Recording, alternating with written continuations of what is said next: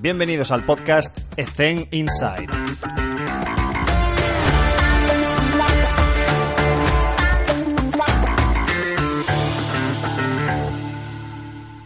Vende más lo espectacular que lo útil, lo asombroso que lo aplicable.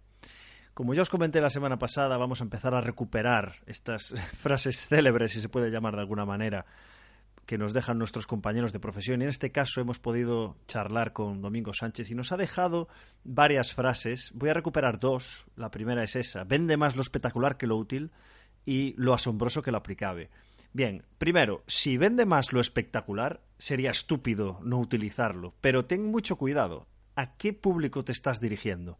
yo no soy una persona, yo soy una persona activa en redes sociales, sobre todo Twitter, Instagram, pero no a nivel de yo postear y compartir contenido de valor, sino consumirlo. Y hay muchísima gente que comparte contenido de muchísimo valor. O sea, si sabes a quién seguir y si sabes filtrar bien la información, hay, hay muchísima información de calidad por las redes sociales, pero luego hay otros vendehumos que simplemente pues empiezan a publicar cosas que no están muy contextualizadas, ¿no? Entonces, una cosa que, nos comenta Domingo en su entrevista y que me parece muy interesante es que la mayoría de veces cuando publicamos contenido de valor, lo que estamos haciendo es buscar el like.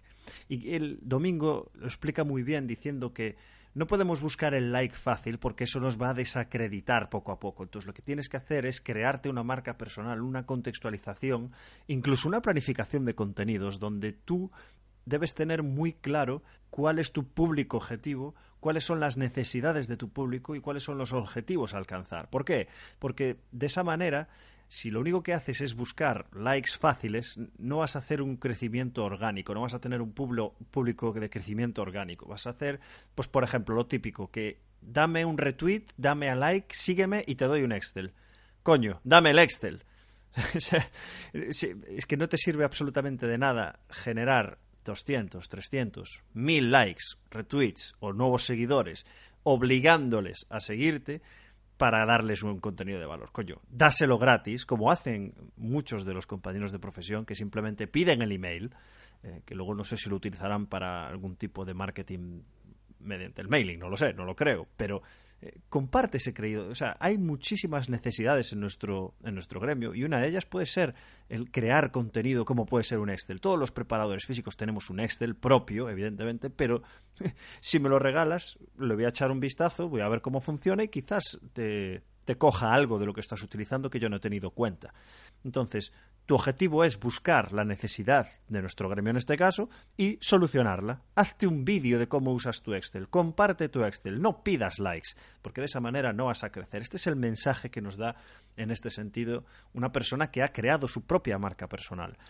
También nos comentaba, y voy a ser mucho más breve en esto porque ya lo conocemos, es que hacer un entrenamiento duro lo hace cualquier tonto motivado, pero hacer un entrenamiento eficaz lo hace un gran entrenador.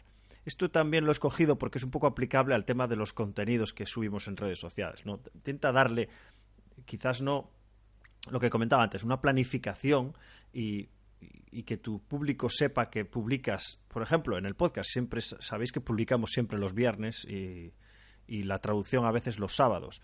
Pues bueno, pues ya me estoy haciendo una idea de que, vale, Alex va a subir un podcast cada sábado, cada viernes. Bien, pues a partir de ahí ya sabes que hay una regularidad, ya sabes que hay una planificación de contenidos, ya sabes a qué contenido te vas a enfrentar. Entonces, imaginaros que yo ahora en el podcast empiezo a coger, no, pues ahora vamos a hablar de control de carga, pues ahora vamos a hablar de movilidad, tensión activa, ahora vamos a hablar sobre la recuperación, ahora vamos a hacer entrevistas, es un poco jaleo. Entonces, yo tengo ideas relacionadas con cómo podríamos enriquecer el podcast. Lo que pasa es que lo que hay que darle primero es una imagen, es a nivel personal lo que yo pienso. Entonces, intenta que tus contenidos tengan sentido. ¿Por qué en redes sociales nadie sube cómo un cliente hace una sentadilla? Porque se supone que todo el mundo debería hacerlo. Coño, pues ¿por qué no coges y haces, oye, esta es la sentadilla, este es el hinge, este es la flexión, este es el hip thrust, y te pones a enseñar cuáles son los ítems a detectar, cómo eres capaz de enseñar a la persona que tiene un déficit técnico en ese ejercicio a, mediante RNT, conseguir que lo, que lo ejecute de forma correcta. Esos vídeos son importantísimos y no existen. ¿Por qué? Porque quizás al publicarlo van a pensar, ah, es que es muy básico, que sea básico no significa que sea fácil. Entonces, tener esto muy en cuenta. Voy a repetir, vende más lo espectacular que lo útil, lo asombroso que lo aplicable, y un entrenamiento duro lo hace cualquier tonto motivado, un entrenamiento eficaz lo debe hacer un gran entrenador. Porque desarrollar un entrenamiento efectivo de forma sencilla es muy complicado. Y sin más, comenzamos con la entrevista con Domingo Sánchez, que ha sido súper interesante. Muy buenas a todos. Hoy está con nosotros Domingo Sánchez. Domingo, si no lo conocéis, es una persona que mm, deberíais, porque es una de las últimas referencias, grandes referencias que hemos tenido en el territorio nacional los últimos años. Su marca Pro Wellness seguro que os sonará, muy vinculada al tema formativo. Hablaremos mucho sobre, sobre algunas de las aplicaciones que está desarrollando Domingo, que ha lanzado y que lanzará, una muy interesante que, comentaremos eh, ahora de seguido. Y una persona muy relacionada con, sobre todo, el aspecto de la salud y, referente también al nivel de generar contenidos de valor y con una gran comunicación. Así que, Domingo, muchísimas gracias por estar con nosotros en el podcast. ¿Qué tal? ¿Cómo te encuentras? Nada, encantado de estar aquí con vosotros compartiendo contenido e intentando llegar a ese público que al final lo que necesita es conocimiento práctico. Así que encantado por mi parte también. Genial. Pues la primera pregunta me gustaría enfocarla un poco porque nos gustaría saber diferentes contextos, diferentes realidades de nuestros compañeros de profesión y para saber cómo es tu día a día en una semana tipo. Bueno, pues ahora hace un año que dejé mi último desarrollo profesional, que era con las revistas del sector, pues prácticamente con Sport Life, que llevaba ya ahí atado con ellos prácticamente 10 años y después los últimos años, los últimos tres años estuve dirigiendo ya mi propia revista con, el mismo grupo, con Motor Press, que era la de Train Hard, que era ya un eslabón un poquito más alto. Pero bueno, viendo que la trayectoria del papel eh, estaba cayendo o ha caído ya directamente, tenía que ir buscando otras, eh, otros proyectos interesantes que a mí también me dieran mayor libertad que no solamente estar en, en ese formato que queramos o no, estamos atados al marketing, a la dirección de la empresa y a un montón de publicidad. Entonces, bueno, mm. este año decidí iniciar proyectos personales para tener primero libertad, mayor capacidad de desarrollo profesional y, abrir nuevas puertas para el desarrollo. O sea que ahora mismo estoy dedicándole mucho tiempo a grabar tutoriales, a edición de vídeo, a trabajo en multimedia porque estoy desarrollando una aplicación para móviles tanto para el usuario final, el público en general, como también una parte un poco más profesional que iría, eh, iría encaminada a entrenadores personales que quieren tener una herramienta de multimedia con vídeos, con explicaciones técnicas, con cositas así. Y bueno, también tengo, sigo, sigo con mis proyectos de, de nuevas publicaciones, de nuevos libros, aunque quizás ya en una área más multimedia, en digital, como puede ser Amazon, otras plataformas que al final te dan mucho más proyección. O sea que mi día a día es seguir elaborando contenido, aunque sí que este último año he estado más en la sombra porque no termino de, publicar todo lo que tengo ahí pendiente, pero sí, sí, mm. supongo que este año, a partir de 2020, pues ya, ya verá la luz que, he tenido unos meses de, muchísimo trabajo. Ese es el día a día mío. Y luego, pues bueno, predicar con el ejemplo, hacer un poco de entrenamiento, eh, seguir aplicando tus principios contigo mismo, tener una vida más o menos saludable, tampoco soy un radical, pero pero bueno, sí que, sí que le dedico tiempo a, a, mi, a mi entrenamiento y a mi trabajo físico, sí. Muy interesante lo que comentabas sobre el desarrollo de la APP para facilitar un poco la vida a los de nuestro gremio. Y en esa app me imagino que será la de Pro Wellness. Me gustaría saber cuándo tienes pensado lanzarla para poder estar un poco eh, atento. Sí, sí, sí. Mira, hay una que ya está lanzada eh, pero que la tengo todavía dando sus primeros pasos porque una vez que publiqué el último libro, que era el de Mujer en Forma, eh, veo que la mayoría de la parte, eh, la, mayoría de las personas lo que buscan es al final que le des unos criterios de entrenamiento, ¿no? Que los contenidos teóricos están muy bien, pero luego, claro, les falta llevarlo a la práctica. Mm. Entonces, ideé una serie de planificaciones, de programas de entrenamiento progresivos, adaptado por niveles, y, claro, en nuestro mundo lo principal no es tanto el texto, sino la visualización, el movimiento. Vivimos el movimiento y al final una imagen en vídeo te da mucha más información que cualquier explicación técnica, ¿no? Que, que, si la aplicación técnica está al lado, pues bien, ¿no? Pero estamos viendo que el vídeo, el multimedia, pues tiene mucho mayor peso y entiendo que es más fácil de asimilar por el usuario final. Y, esa es la primera, la primera aplicación que tengo que se llama Pro Wellness Trainer, que ya está disponible en Android, pero bueno, falta eh, llevarla a iOS para que los usuarios de iPhone la, tengan.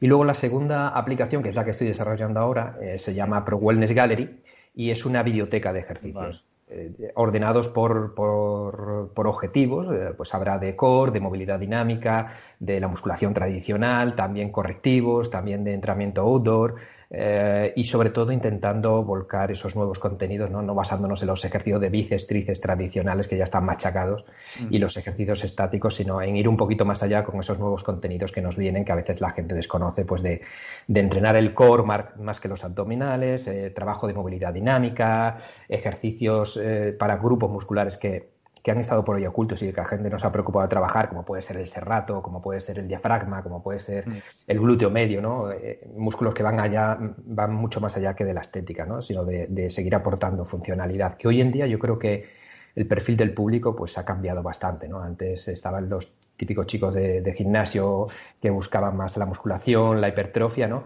Y hoy en día, afortunadamente, y digo bien afortunadamente, eh, el abanico se ha ampliado porque tenemos gente de edad avanzada, gente con problemas de espalda, gente con problemas de sobrepeso, mm. y estos ya no van buscando kilos de masa muscular, lo que van buscando son ejercicios que les mantengan en forma, que si le aportan algún beneficio estético, bienvenido sea, me parece perfecto, pero siempre y cuando también tengan eh, sus beneficios a nivel de salud, de mejora postural, y creo que hay muchísimos ejercicios de del gimnasio tradicional que hasta incluso resultan lesivos. ¿no? Mm. Entonces, esta es la idea, aplicar una, biblioteca de ejercicios que ellos tengan acceso a, a multitud de vídeo, que lo puedan ordenar por materiales sencillos, como puede ser un fútbol, como puede ser una pica, como puede ser la autocarga, tensores o, irnos directamente a los de máquinas de musculación de gimnasio por si alguien va al gimnasio, pero ya te digo, con una visión más, eh, más actualizada, más, más fundamentada, más contemporánea y no solamente basado en la hipertrofia, sino también en el desarrollo de la fuerza, pero siempre y cuando no dejemos la función articular y natural del cuerpo a un lado, ¿no? Y más mm. profesional que va dirigida a los entrenadores, que, ellos pueden hacer su lista de ejercicios, coger vídeos y mandárselo a sus clientes para que ellos, en vez de un nombre de un ejercicio, pues tengan la imagen visual en vídeo de ese ejercicio. ¿no? Un press de banca sabemos todos cómo es, ¿no? pero una diagonal con tensor en abducción es más difícil de ver. ¿no? Entonces ahí sí que, sí que les facilitaría bastante el trabajo, esa es la idea y ese es el objetivo.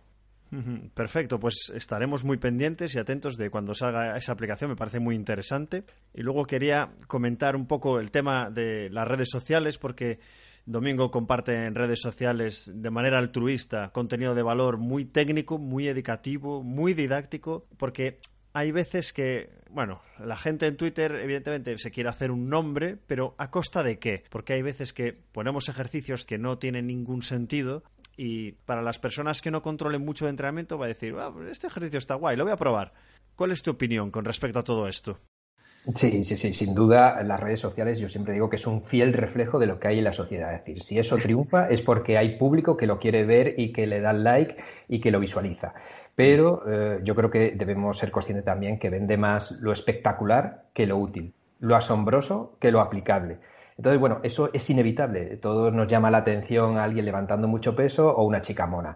Pero eh, yo creo que también hay un público cada vez también más inteligente, más exigente, que también mira que detrás haya un contenido, ¿no?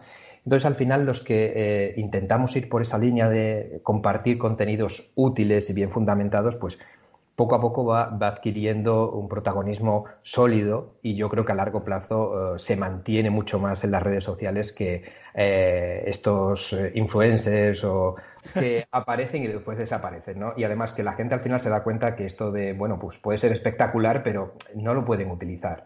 Mm. Entonces, bueno, es parte de nuestra vida, es parte de la sociedad, tenemos que convivir con ello y yo creo que hay que ser fiel a, tus principios y asegurarte en, redes sociales o en tu desarrollo profesional una sostenibilidad a, medio y largo plazo, ¿no? no intentar por todos los medios conseguir un like con, cuestiones que llamen la atención, porque eso al final te va a ir desacreditando poco a poco. ¿no? Al final es un trabajo progresivo, de hormiguita, de, poco a poco, e ir consiguiendo pues, gente que te siga de una forma constante, sólida y sobre todo ser constante en volcar contenido eh, casi a diario o por lo menos eh, durante la semana, ¿no? Para intentar que esas personas vean que sigues compartiendo con ellos algo que, que, al final les va a resultar útil, ¿no? Yo siempre digo que que hoy en día la información no hay que buscarla, sino que se encuentra. Y ese es el problema, que hay demasiada información y como en todos sitios tenemos que saber discriminarla, que muchas veces eh, nos vamos al último escalón de, la pirámide de la progresión y la mayoría de personas no tienen ni la capacidad motriz, ni el interés, ni el objetivo para hacer ese ejercicio. Entonces dejémonos de, tirarnos flores sobre, sobre, sobre nuestra propia persona si no vayamos a buscar lo que la gente quiere. Y lo que la gente quiere eh, son necesidades relativamente sencillas. Yo creo que el reto de los entrenadores hoy en día está en hacerlo sencillo. Hacerlo sencillo es más difícil que hacerlo complicado. Yo tengo una frase lapidaria que siempre la tengo ahí de cabecera, que la decía Ben Gambetta, que era uno de los grandes entrenadores, que decía, oye, hacer entrenamientos duros e intensos lo puede hacer cualquier tonto motivado. Pero hacer entrenamientos que tengan sentido, eso ya hay que ser un buen entrenador. Entonces, yo siempre digo que si tu entrenamiento termina vomitando tirado en el suelo, algo mal estás haciendo. Eso no, no, es sostenible. No se puede todos los días alardear de quedarte en el suelo tirado porque la intensidad ha sido tan alta. Es más fácil destruir que construir. Sí, es muy fácil. destruir lo hace todo el mundo. Machacar a alguien es fácil, eso lo hace cualquiera. No hace falta formación, simplemente eh, ser un poco descerebrado y, y, poco más. Entonces, la formación va por otras vías, va por aplicar un estímulo óptimo y no el máximo. Y eso óptimo es lo que realmente es difícil porque tenemos que valorar muchos criterios, ¿no? Eh, el nivel de condición física de la persona, el microciclo. Por ejemplo, ayer tuve un caso de una chica de un ejercicio que colgué y me preguntaba que con qué peso había que hacerlo. Y es una respuesta que yo no puedo dar. Es más, si la doy, sería incorrecta. Entonces, esto de eh, aplicar el peso es como decirle a un corredor a qué ritmo debe correr. No lo sé, depende de cada persona. Yo te puedo decir que correr 5 kilómetros a la semana es bueno, pero el ritmo ya no lo sé. Entonces, bueno, entiendo que la gente quiere saberlo todo y a veces es difícil saberlo todo y debemos dar la información que realmente consideramos que, puede ser eh, útil y no, no, solamente dedicarnos a volcar información que, quizás para muchas personas no, es la más adecuada, ¿no?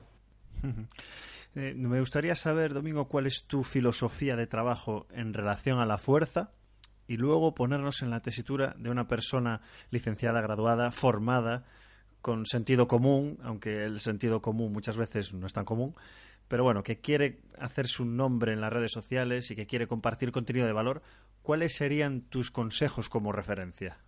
Eh, en cuanto al entrenamiento de la fuerza, yo creo que es eh, la cualidad eh, que nos va a salvar de las grandes alteraciones que tenemos en nuestra sociedad, ¿no? tanto de obesidad como problemas de espalda. Al final, la fuerza, el músculo, es un valor añadido que debemos incluir porque aumenta la tasa metabólica, porque eh, eh, es clave en el proceso de antienvejecimiento.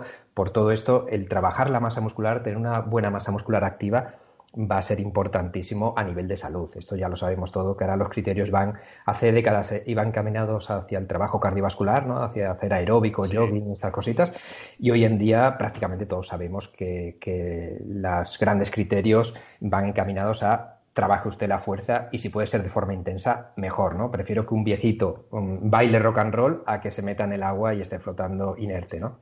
Entonces, bueno, ya sabemos que partiendo de que el entrenamiento de la fuerza es bueno para todos, genial.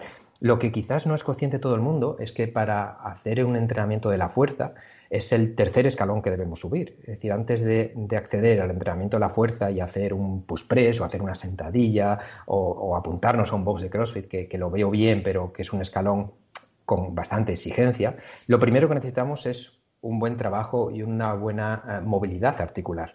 Y segundo, una estabilidad de las articulaciones. Entonces, a muchas personas afrontan el entrenamiento de fuerza directamente, se apuntan a un gimnasio, hacen repeticiones o se apuntan a un box de CrossFit sin tener garantizado primero su, capacidad de movilidad, no te digo máxima, pero óptima, mínima. mínima. Y también una buena estabilidad. Entonces, que no se nos olvide que cuando hacemos un programa de entrenamiento de fuerza, también deberíamos eh, actuar subterráneamente para desarrollar la movilidad y la estabilidad articular. Por ejemplo, algo muy sencillito. En vez de abusar de la prensa o de la sentadilla, que es un trabajo bipodal y, de cadena cerrada, pues prefiero hacer zancadas que me aportan movilidad a la, cadera, por ejemplo. ¿no? no es decir, bueno, espérate dos años que tenga movilidad y después ya entrenamos la fuerza. No, durante el entrenamiento de la fuerza podemos ir aportándote movilidad y estabilidad. Entonces, incluyamos también ejercicios de estabilidad del hombro, trabajos del glúteo medio dentro de su función, trabajo del core más que machacar los abdominales, ¿no? que los abdominales no están para ser machacados, sino para ser retados. ¿no? Entonces, esto es eh, los criterios que yo veo que quizás todavía están carentes en el entrenamiento de la fuerza. Hemos vivido durante décadas de entrenar por grupos musculares y series y repeticiones mm. y no entrenar los músculos dentro de su función. Entonces, el entrenamiento de la fuerza va más allá de los músculos. De hecho, los músculos están al servicio del movimiento y deberíamos entrenar movimientos, ¿no? Acciones, pues eh, press horizontal, pull, eh, ejercicios antigravitacionales como puede ser un squat y, y, marcar una progresión. Un profesional mm, bien formado y actualizado, pues va a saber desarrollar estos ejercicios que no solamente van en pro de desarrollo muscular y la estética, que me parece perfecto, pero que ya que entrenamos la fuerza, le podemos añadir algo más, que no sea solamente contar repeticiones, sino meter un trabajo de estabilidad del hombro, meter un trabajo de músculos respiratorios, por ejemplo, y, e intentar elegir ejercicios que me aporten, además de fuerza, pues movilidad, ¿no?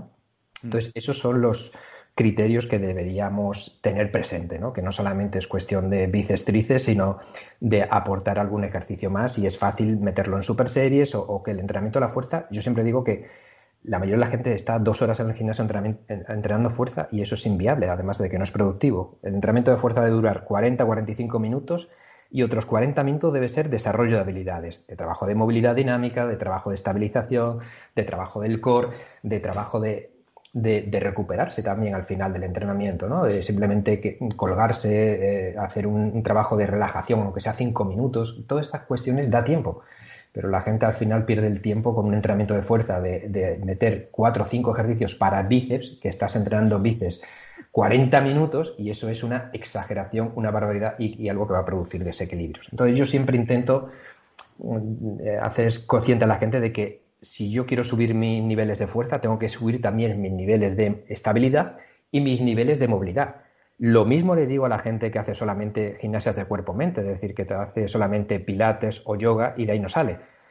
Está bien, es un trabajo de control postural, de, de concienciación del cuerpo, de trabajo de la musculatura estabilizadora, pero también necesitamos trabajo de desarrollo de la fuerza. Alguien con muchísima movilidad y pocos niveles de fuerza también es un cuerpo desequilibrado.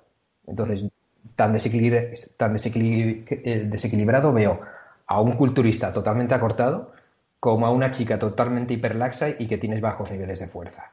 Mm. Ninguno es saludable.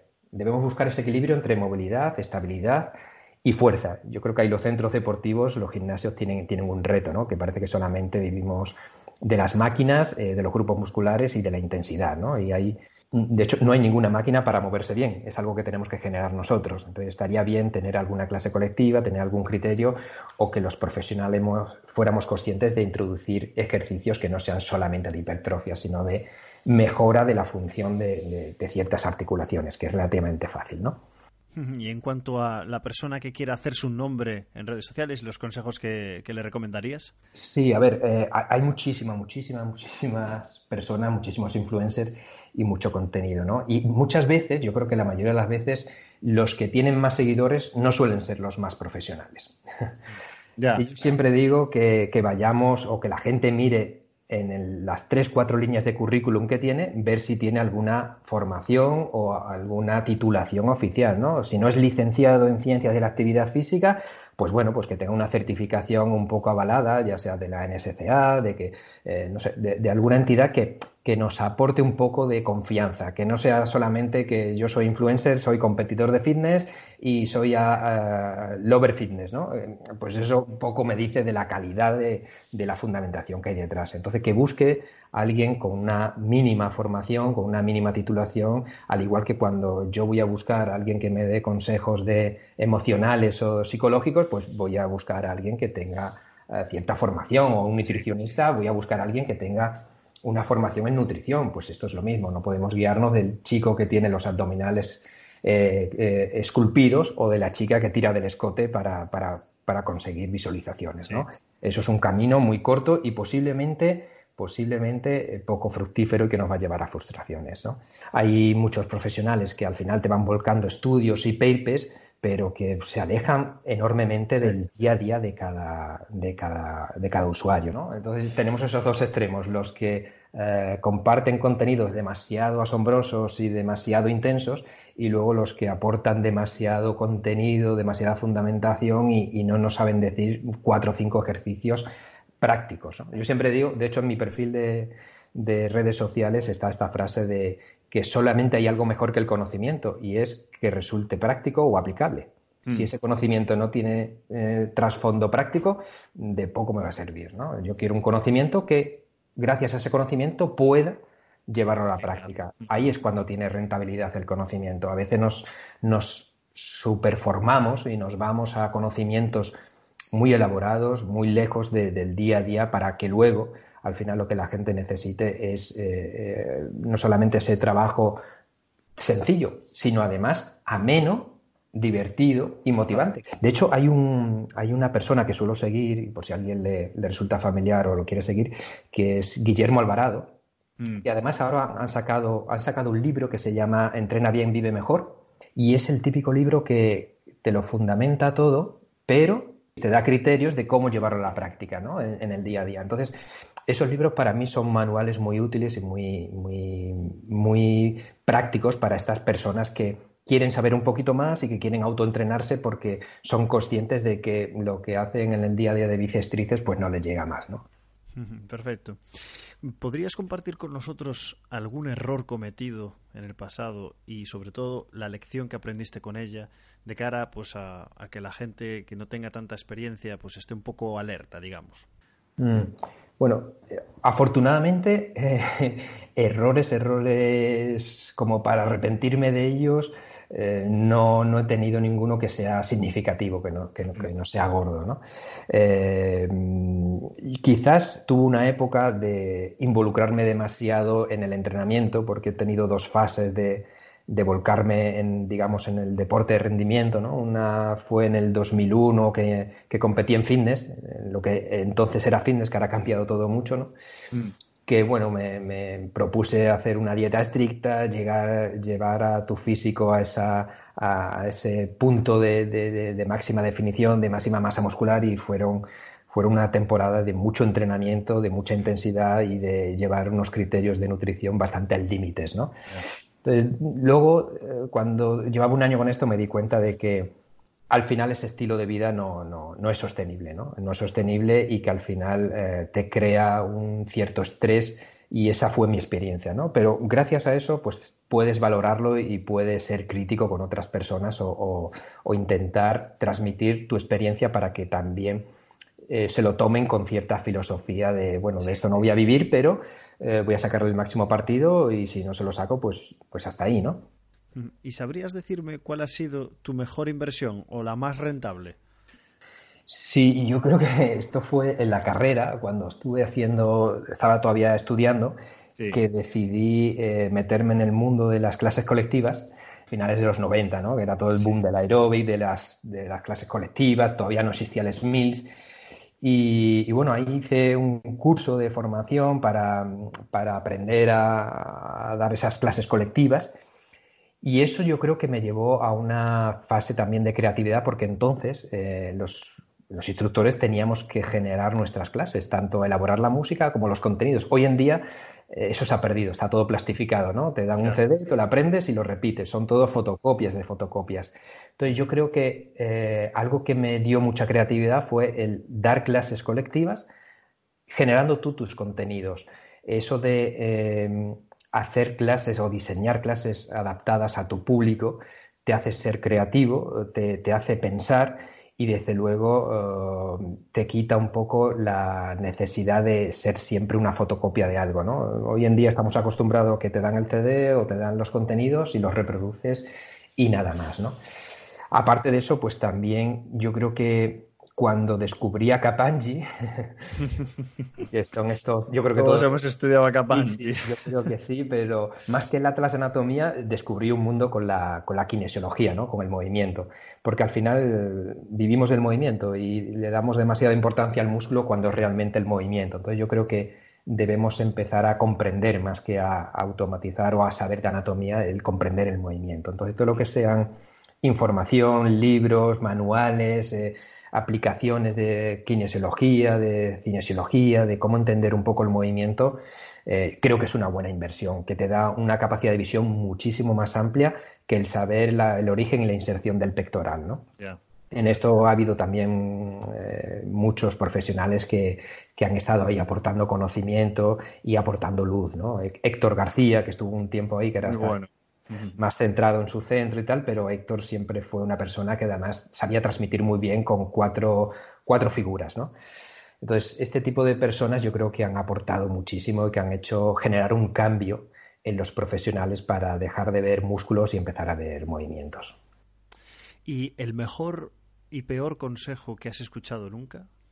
El mejor consejo es uno que, siempre lo suelo dejar de coletilla en mis publicaciones, que es el de más no es mejor, mejor es mejor. Vivimos en ese mundo ¿no? que hablamos antes de que parece que el, que levanta más peso o el que corre más maratones o el que hace el último trail eh, parece que está mejor considerado, mejor visto. Y, yo creo que más no es mejor que mejor es mejor. pensar que siempre que tenemos que, vivir ochenta y tantos años, que es nuestra esperanza de vida. Entonces, mm. eh, no podemos gastar todas las papeletas a, los 30, a los 40 años para después estar a partir de los 40 quejándonos de las rodillas, de la espalda, del hombro, por haber, eh, haber apostado por la intensidad y no por la calidad. ¿no? Entonces yo siempre digo que Mm, más no es mejor, sino que mejor es mejor. No, no, no tengo que ir siempre a por más intensidad, sino a por mejor, mejor movimiento, ¿no? Y, y, el peor, el peor consejo que he oído y que se sigue oyendo y que además es un clásico y un tradicional es el de no pain, no gain. Madre mía. Por todas partes. Eso es el, el, criterio facilón de, de, todos los que no tienen conocimiento, ¿no? Siempre apuestan por echarle memoles a las cosas, ¿no?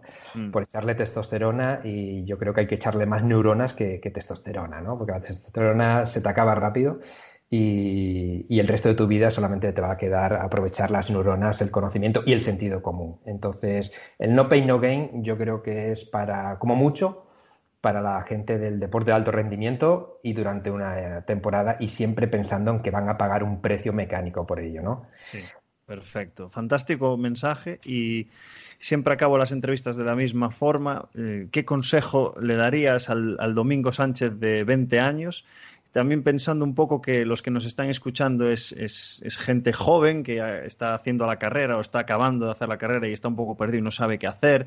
Bueno, desde tu experiencia, ¿qué, le dirías a ese Domingo Sánchez de, de 20 años? Pues que ponga en duda todo lo que acaba de aprender. Porque si algo me ha enseñado los años que llevo en, el sector, que, bueno, ya, ya, llevo desde que empecé, bueno, antes de empezar la carrera ya hacía pues mis entrenamientos y tal, pero bueno, al final va sumando pues más de 30 años aquí eh, al borde del, entrenamiento, es que eh, nuestro sector cambia constantemente, cambia. Cada década cambia abismalmente. Hemos pasado del wellness al fitness, del fitness al crossfit, del crossfit al... Entonces, van cambiando medios, van cambiando sistemas, van viniendo nuevas tendencias, unas se quedan, otras se van, pero ha cambiado todo mucho desde la época de los 80, los 90 y ahora ya en este nuevo siglo, ¿no?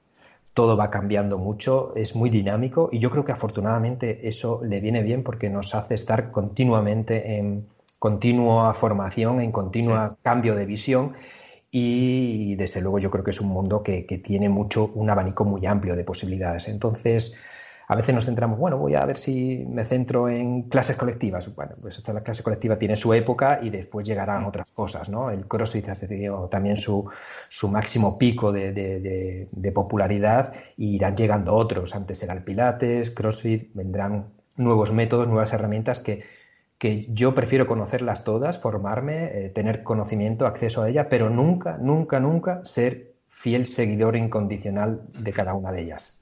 Yo creo que hay que ser estudiante de muchos métodos, quedarme con herramientas de cada uno de ellos. Me gustan cositas de pilates, me gustan cosas de la musculación tradicional, me gustan cosas de CrossFit, pero hay muchas cosas que no comparto de las gimnasias de cuerpo-mente, de pilates, de yoga, muchas cosas que no aplico del entrenamiento de musculación porque las veo arcaicas y muchas cosas de CrossFit que, puesto en la balanza de riesgo-beneficio, no me compensa. Pero hay muchas que sí.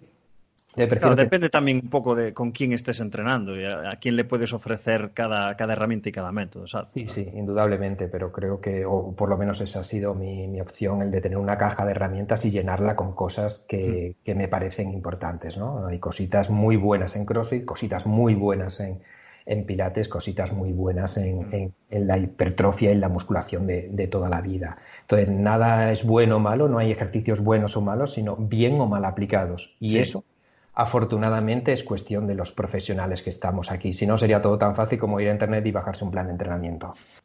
Perfecto.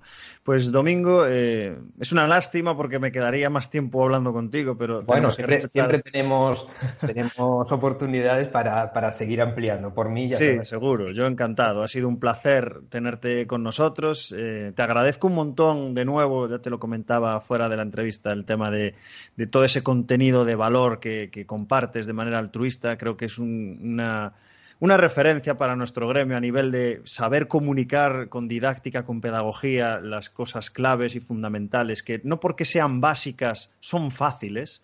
Y, creo que en ese sentido estás aportando mucho valor a, nuestro gremio. Así que gracias por ello y te deseo lo mejor tanto en el ámbito profesional como, como en el personal. Y estaremos pendientes de esas aplicaciones que estás desarrollando.